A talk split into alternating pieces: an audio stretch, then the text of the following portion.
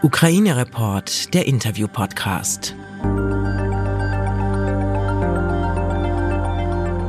Willkommen beim Ukraine-Report, der Podcast, der Menschen eine Stimme verleiht, die vom Krieg betroffen sind, sich engagieren und berichten.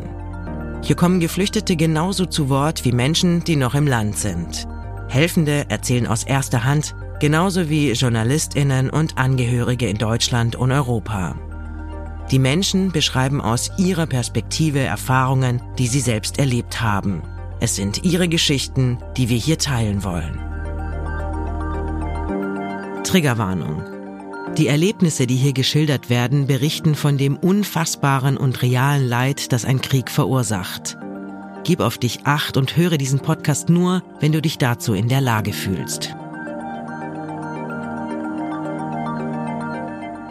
Hallo, schön, dass Sie bei uns sind. Mein Name ist Utz, ich bin ein freier Journalist aus Berlin und heute melde ich mich aus dem Berliner Bezirk Marzahn-Hellersdorf bei Ihnen. Ich besuche Tetjana Gonczaruk. Hallo. Ja, hallo, guten Tag. Du bist Ende 30, du kommst aus der Ukraine, aus der Hauptstadt, du lebst schon seit fast fünf Jahren hier in Berlin und du bist Leiterin eines Frauentreffs hier im Bezirk.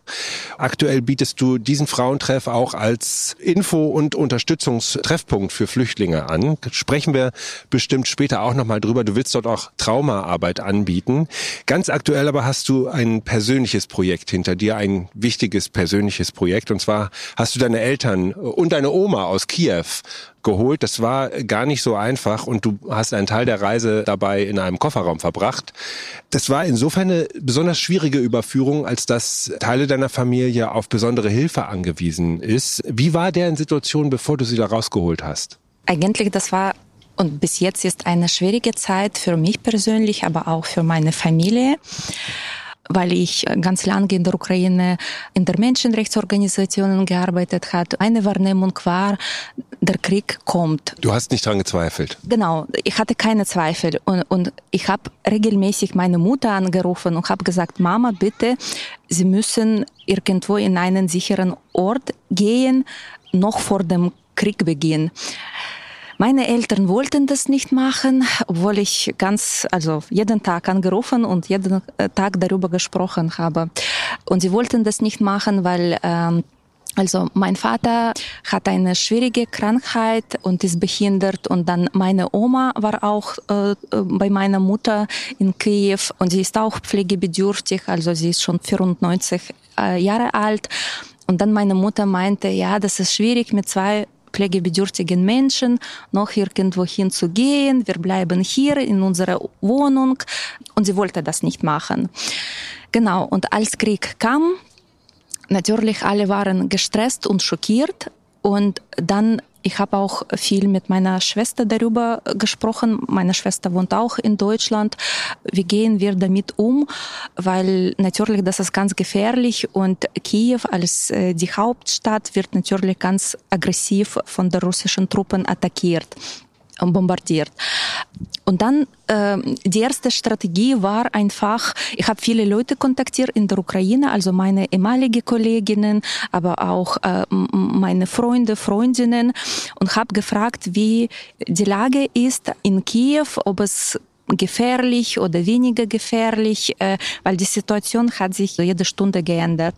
Und dann alle haben, die vor Ort waren, also in Kiew, alle haben gesagt, für die Menschen, die behindert sind, also äh, für die Menschen, die pflegebedürftig sind, ist es besser, derzeit in ihrer eigenen Wohnung zu bleiben und nicht zu versuchen, rauszukommen. Deshalb hat es auch eine Weile gedauert, bis du tatsächlich sie rausholen konntest. Aber ich frage mich natürlich, wie haben die ihr Leben gemanagt dann in dieser Zeit? Ja, also meine Eltern und meine Oma waren die ersten elf Tage in Kiew in, in ihrer Wohnung auf der obersten Etage, was noch gefährlicher ist. In diesem Haus waren auch kein Keller, kein Bunker, äh, also kein, kein geschützter Raum. Und es war auch schwierig für die zwei Menschen, die nicht so gut laufen können, auch irgendwo sich zu schützen, also runterzugehen sie blieben immer in dieser Wohnung und dann was habe ich äh, äh organisiert, äh, damit sie also meine Eltern auch die Lebensmittel bekommen können. In Kiew gibt es und viele ehrenamtliche Initiativen und eigentlich äh, Ehrenamtliche haben geholfen mit den Lebensmitteln. Ja, und dann einfach, sie haben immer Angst. Und für mich psychologisch, also das war auch ganz schwierig, weil ich habe alle diese Nacht nicht geschlafen. Äh, und äh, ich war bei der Arbeit, aber mental nicht bei der Arbeit. Ich könnte auch nicht so gut arbeiten, weil ich, ich war auch sehr gestresst. Und ich dachte immer, also in der Nacht war die Verbindung oft unterbrochen wegen der Bombardierung und ich dachte immer, okay, ob ich die Stimme von meiner Mutter noch höre oder nicht, was passiert, äh, wenn morgen kommt. Und zum Beispiel am schlimmsten Moment war, ich war auch bei der Arbeit damals an diesem Tag, meine Mutter hat mich angerufen in einer großen Panik und sie hat gesagt, äh, Tanja, ich, also jetzt kommt, äh, komm, kommen äh, die Raketenangriffe. Was soll ich machen? Wo, wie kann ich mich schützen? Sie war ganz, ganz panisch und hatte tierische Angst. Und dann wurde die Verbindung abgebrochen. Und dann habe ich zwei Stunden geholt äh, nach diesem Gespräch, weil ich dachte, okay, vielleicht äh, höre ich schon die Stimme von meiner Mutter nie. Äh, und zum Glück, das war alles in Ordnung, äh, weil die ukrainische Armee hat sehr gute Verteidigung gemacht. Aber trotzdem, also nach diesem Moment habe ich entschieden, okay, ich muss meine Eltern irgendwie evakuieren, also schaffen rauszuholen. Und äh, du hast mir geschildert, dass es derzeit schwieriger ist, nach Kiew reinzukommen, als rauszukommen. Deshalb hast du den Entschluss gefasst, du holst dir Hilfe in Kiew und da kommt jemand, holt deine Eltern, deine Oma ab, bringt die zum Zug und du erwartest ist sie in Lviv, die Stadt, von der man derzeit viel hört, weil sie ganz in der Nähe zu Polen liegt und weil dort gerade viele, viele Leute durchkommen. Und das hat dann auch funktioniert. Aber diese Zugfahrt von diesen sehr betagten, ehrwürdigen Herrschaften äh, in Kriegszeiten, was weißt du darüber, wie die das erlebt haben und wie die das irgendwie durchgehalten haben? Ich würde sagen, dass die gemeinsame Organisation äh, von dieser Evakuierung war eigentlich schwierig, äh, weil zum Beispiel ich brauchte mehr als 20 Stunden Zeit, um alles zu organisieren. Also ganz intensive Arbeit ohne Pausen und ich glaube, während dieser Zeit habe ich zwei, zwei Stunden nur geschlafen, weil es war keine Option, direkt nach Kiew zu kommen, sondern ich habe gesucht, äh, die Leute, die Ehrenamtliche, die meine Eltern helfen können, also mit dem Zug nach Lviv zu fahren mit dem Zug. Ich habe verschiedene Auktionen recherchiert, viele Leute kontaktiert. Ich glaube jetzt bei mir, also online, ja. Und dann, ich glaube jetzt eine Hälfte der Ukraine ist, ist, sind meine Freunde, Freundinnen. Also das ist wirklich so. Und zum Beispiel, also alle Leute, die mir und meine Familie geholfen haben, das ist alle unbekannte Leute. Ich habe diese Leute nicht früher kennengelernt, nur dank diese Situation sozusagen und ich sollte auch auf diese Leute mich äh, verlassen und einfach ja vertrauen. Also das waren Menschen, die gesagt haben, zu dem und dem Zeitpunkt kann ich da und da sein und mal eine Hand reichen oder irgendwas bringen oder sonst wie? Ich dachte, okay, wenn sie die Leute die Hilfe anbieten, dann vielleicht nehme ich diese Hilfe, sonst ich hatte keine Alternativen eigentlich. Nur die Leute zu vertrauen. Und dann habe die, die zuerst äh, diejenigen gefunden, der Fahrer, äh, der könnte meine Eltern mit dem Auto äh, zum Bahnhof bringen und dann noch zwei ehrenamtliche Männer, die haben äh, mit der Rollstuhl geholfen. Also sie haben den Rollstuhl gefunden, weil meine Eltern keinen hatten. Und äh, sie haben also mein Vater und meine Oma eigentlich transportiert sozusagen, ja, geholfen ins Zug und haben auch äh, den Platz gefunden und so weiter. Also das war ganz schwierig, weil viele Leute waren dabei und auch der Zug kam viel später als geplant wurde und ich wusste also bis der äh, letzten Minuten nicht, ob meine Eltern mit dem Zug schaffen oder nicht, ob alles klappt oder nicht. Und das war noch gefährlicher, wenn man quasi unterwegs ist, ja, und dann, wenn der Beschuss kommt, ja, das ist naja, eine gefährliche Situation. Und dann der Plan B war, wenn der Zug nicht kommt, dann diese Ehrenamtliche bringen meine Eltern zurück nach Hause. Und ich hatte auch so viel Angst, wenn was passierte, also einfach unterwegs, weil zwei pflegebedürftige, kranke Menschen, sie könnten auch physisch das nicht überstanden. Also es war also sehr verrückt äh, und stressig und ich weiß nicht bis jetzt, wie haben wir das alles geschafft? Das, das war ein Glück eigentlich. Genau. Und dann mit dem Zug, der Zug kam später. Und meine Mutter hat jede Minute mich angerufen und hat gefragt, aber vielleicht der Zug kommt nicht. Was ist das? Und ich versuchte die Information zu finden, aber das war eine äh, also quasi geschlossene Information, keine offene Information, äh, damit die russischen äh, Soldaten das auch nicht erkennen können. Und die Fahrt mit dem Zug war weniger gefährlich als mit dem Bus zum Beispiel oder mit dem Auto, weil die Züge wurden sehr gut von der ukrainischen Armee geschützt. Genau, und die Fahrt war schwierig und dauerte circa zwölf Stunden. Und der Zug sollte auch einen Zwischenstopp in Vinica machen, aber wurde nicht gemacht. Also der Zug hat auch viele Umleitungen gemacht, weil die Information kam, dass Vinica ist stark bombardiert. Das war ganz gefährlich und alle Fahrgäste dachten, dass quasi der Zug wird zurück nach Kiew fahren. Nicht passiert zum Glück, genau. Und dann in zwölf Stunden war meine Familie, also meine Eltern und meine Oma in Lviv. In Lviv, das war einfacher. Ich habe die Ehrenamtliche gefunden. Die haben genauso äh, meine Eltern abgeholt mit der Rollstuhl und ich habe auch äh, eine Übernachtung gefunden.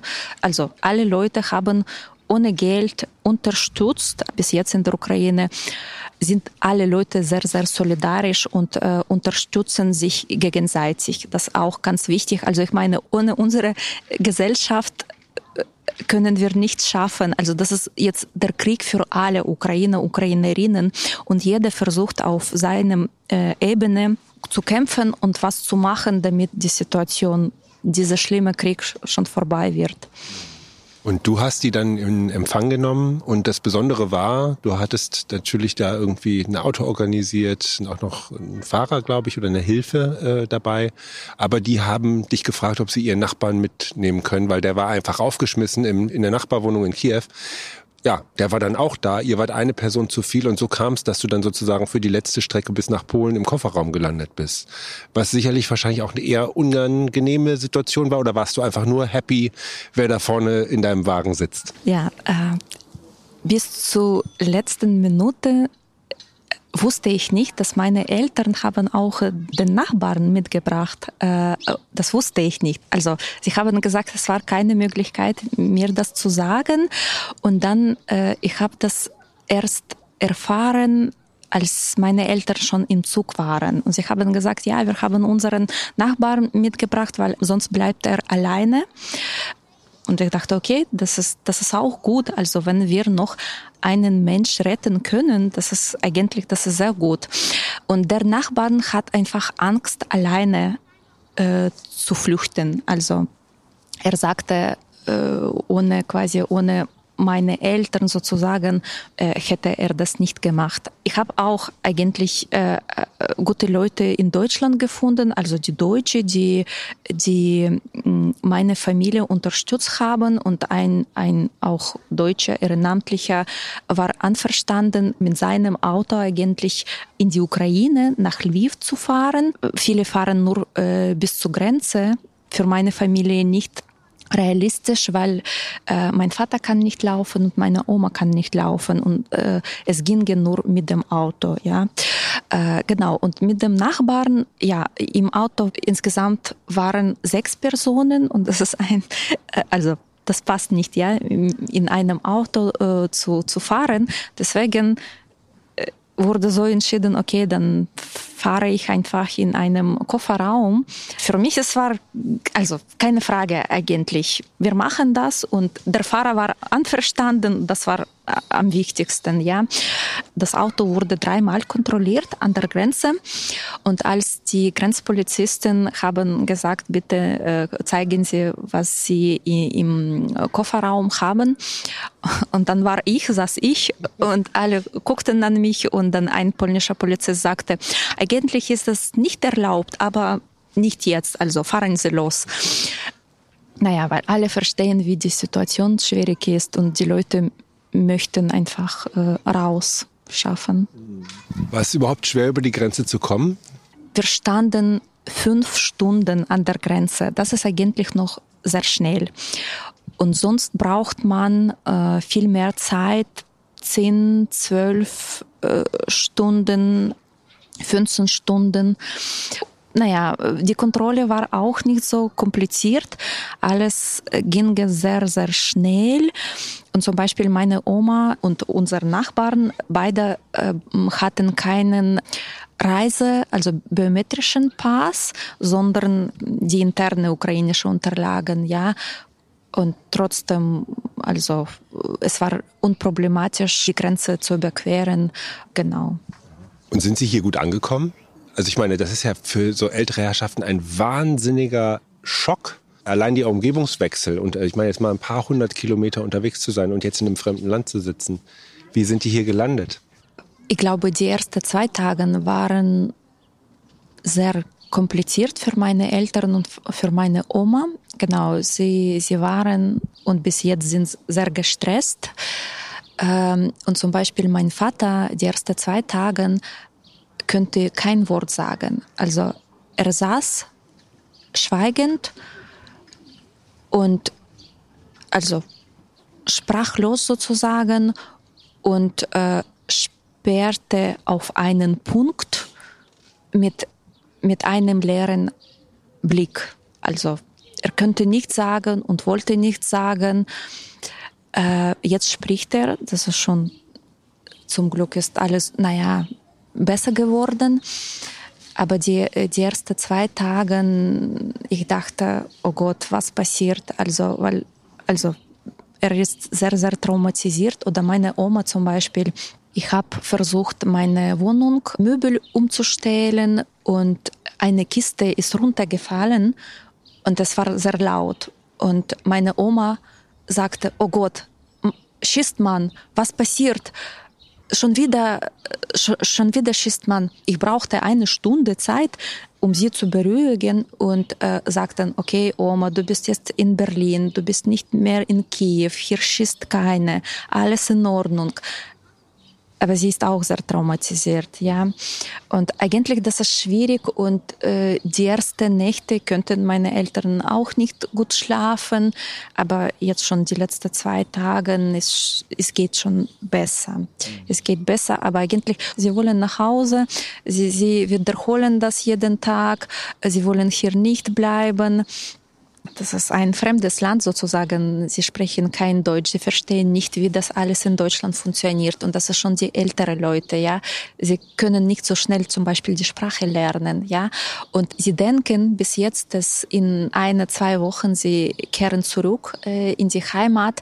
Und ich sage das auch nicht. Also ich verstehe selbst, dass natürlich leider der Krieg wird noch, noch dauern. Ja, das wird noch, weiß nicht, monatelang dauern.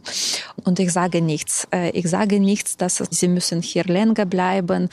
Ich unterstütze das und sage, okay, vielleicht in einer, zwei Wochen, ja, wird alles in Ordnung. Weil meine Oma zum Beispiel, sie ist schon zu alt und sie will auch nicht hier sterben. Und ich immer sage, okay, Oma, du musst sehr gut essen, du musst schlafen, weil äh, du musst noch leben, damit du nach Hause noch schaffen kannst, also äh, in die Heimat zu fliegen, zu fahren. Ähm, obwohl ich persönlich verstehe, dass, dass es, dass es, naja, das wahrscheinlich schwierig wird äh, und äh, der Krieg wird noch dauern. Das wird nicht so schnell, wie, wie denken zum Beispiel meine Eltern. Du gibst denen viel Kraft und unterstützt sie und die haben Glück, dass du hier bist, dass du sie auffangen kannst. Du machst das aber auch auf einer professionellen Ebene. Bei deinem Frauentreff habe ich schon angesprochen, dass du da Geflüchtete versorgst mit Informationen. Das ist ein Treffpunkt. Was ist denn dein Eindruck? Was brauchen die Leute, die vielleicht jetzt auch gerade niemanden hier haben? Was, was brauchen Leute, die gerade aus dieser Situation kommen? Äh, was ganz äh, überraschend ist eigentlich, die Leute wissen selbst nicht, was sie brauchen. Also die ersten Geflüchtete, die zu uns gekommen sind, zu unserer professionellen Hilfe, sie könnten selbst nicht formulieren, was sie genau brauchen. Und als ich gefragt habe, okay, was können wir für sie tun? Welche Bedarfe haben sie? Und ich habe keine Antwort bekommen. Sie haben gesagt, na ja, wir haben gehört, dass hier wir eine Hilfe bekommen können. Das war die, die, die Antwort, ja. Aber sie haben nicht gesagt, was sie genau brauchen. Und dann natürlich, das war gut. Und für mich, das war auch wie eine Selbsthilfegruppe eigentlich, ehrlich gesagt, weil die, diese erste Geflüchtete, äh, die ältere Leute genauso wie meine Eltern. Und noch an dieser Zeit waren meine Eltern in Kiew. Und diese Geflüchtete, die zu uns gekommen sind, sie haben gesagt, ja, das ist so schlimm, was dort passiert. Und ich sagte, ich, ich weiß das auch, weil meine Eltern erzählen das genauso. Und das war ein gutes Gespräch. Ähm, ich habe bemerkt, dass die Leute viele Bedarfe haben, obwohl sie das nicht geäußert könnten einfach mit jemandem darüber zu sprechen, der das auch verstehen kann, ja, oder die ähnliche Erfahrung hat und auch vielleicht die Sprache in, in dieser Situation spielt eine Rolle. Die Ukraine ist ein zweisprachiges Land, aber jetzt mehr Leute möchten nur Ukrainisch sprechen, ja. Und ich glaube, dass auch sehr wichtig war, dass ich quasi als Leiterin, aber bin ursprünglich selbst aus der Ukraine und könnte die gleiche Sprache mit diesen Leuten äh, sprechen, aber auch sehr gut verstehen, was, was in der Ukraine passiert und was man fühlen kann oder fühlt, weil wir sind alle eigentlich von dieser schlimmen Situation betroffen. Und was ich weitermachen möchte, bei mir schon haben sich so viele äh, Psychotherapeuten, Therapeutinnen äh, gemeldet, Traumatherapeuten, Therapeutinnen. Und äh, ich möchte dann später, wenn die Leute ein bisschen äh, ja, sich besser fühlen, dann solche äh, psychologische Gruppen zu organisieren, also äh, Selbsthilfegruppen oder mit, mit einer professionellen psychologischen Unterstützung. Das Problem ist natürlich, das muss auf also in, im besten Fall äh, muttersprachlich stattfinden. Und jetzt melden sich bei mir viele deutsche, deutschsprachigen oder englischsprachigen Psychologe, Psychologinnen. Und wir gucken, wie, wie machen wir das. Aber ich denke, wir machen eine Selbsthilfegruppe, wo man nur äh, quasi, wir können uns gegenseitig auch unterstützen, weil viele Leute ähnliche Erfahrungen gemacht haben. Und das ist sehr wichtig. Auch man hier in Deutschland muss auch verstehen, dass jetzt nach Deutschland kommen äh, sehr, sehr stark äh, traumatisierte Leute und ähm, zum Beispiel zu mir wurde schon einmal gesagt, ich verstehe dich sehr gut, aber man versteht mich nicht, weil man hat diese Erfahrung nicht. Also ich meine, wenn man weiß nicht, was man sagen sollte, ist es besser nicht zu sagen oder einfach fragen, wie kann ich äh, dich unterstützen, aber nicht, ich verstehe sehr gut oder seine Interpretationen erzählen, was in der Ukraine zum Beispiel passiert. Vielleicht auch gerade für Leute, die davon noch nicht so viel gehört haben. Aber du hast dich ja auch mit Binnenflüchtigen beschäftigt, mit dem kriegerischen Konflikt im Osten, hast da Leute auch begleitet sozusagen als Menschenrechtsaktivistin, als Journalistin. Du hast da sehr viel Erfahrung auf dem Gebiet. Was heißt denn das eigentlich, dann von so einem Trauma erfasst zu werden? Bei jedem Mensch, das wird unterschiedlich, äh, weil zum Beispiel es gibt die Leute, die offen sind für solche psychologische Hilfe und gibt es auch die Leute, die wollen das nicht, ja.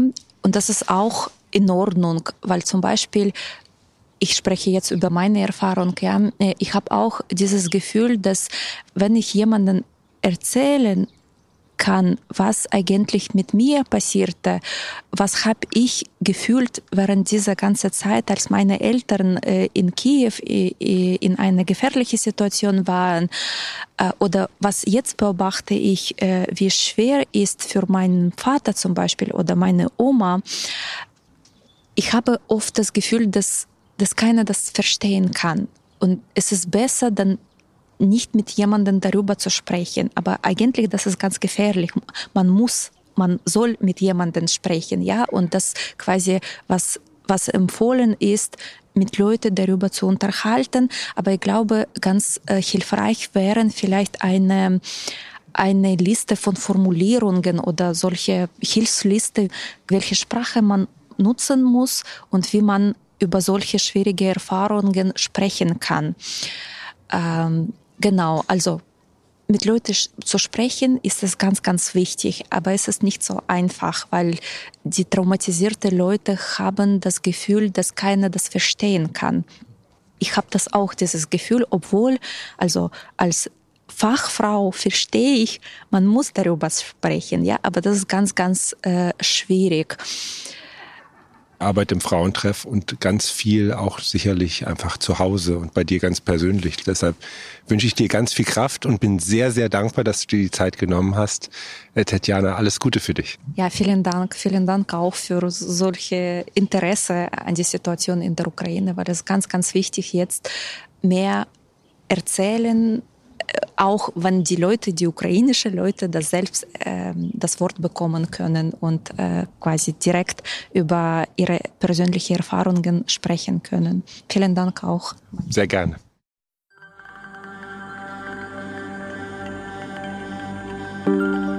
Wenn du etwas tun möchtest, dann informier dich bei renommierten Organisationen. Dort findest du Anregungen, wie du dich engagieren kannst. Oder erkundige dich auf offiziellen Seiten deiner Stadt, an welchen Orten gerade Hände gesucht werden. Ukraine Report ist ein Interview-Podcast von Podimo.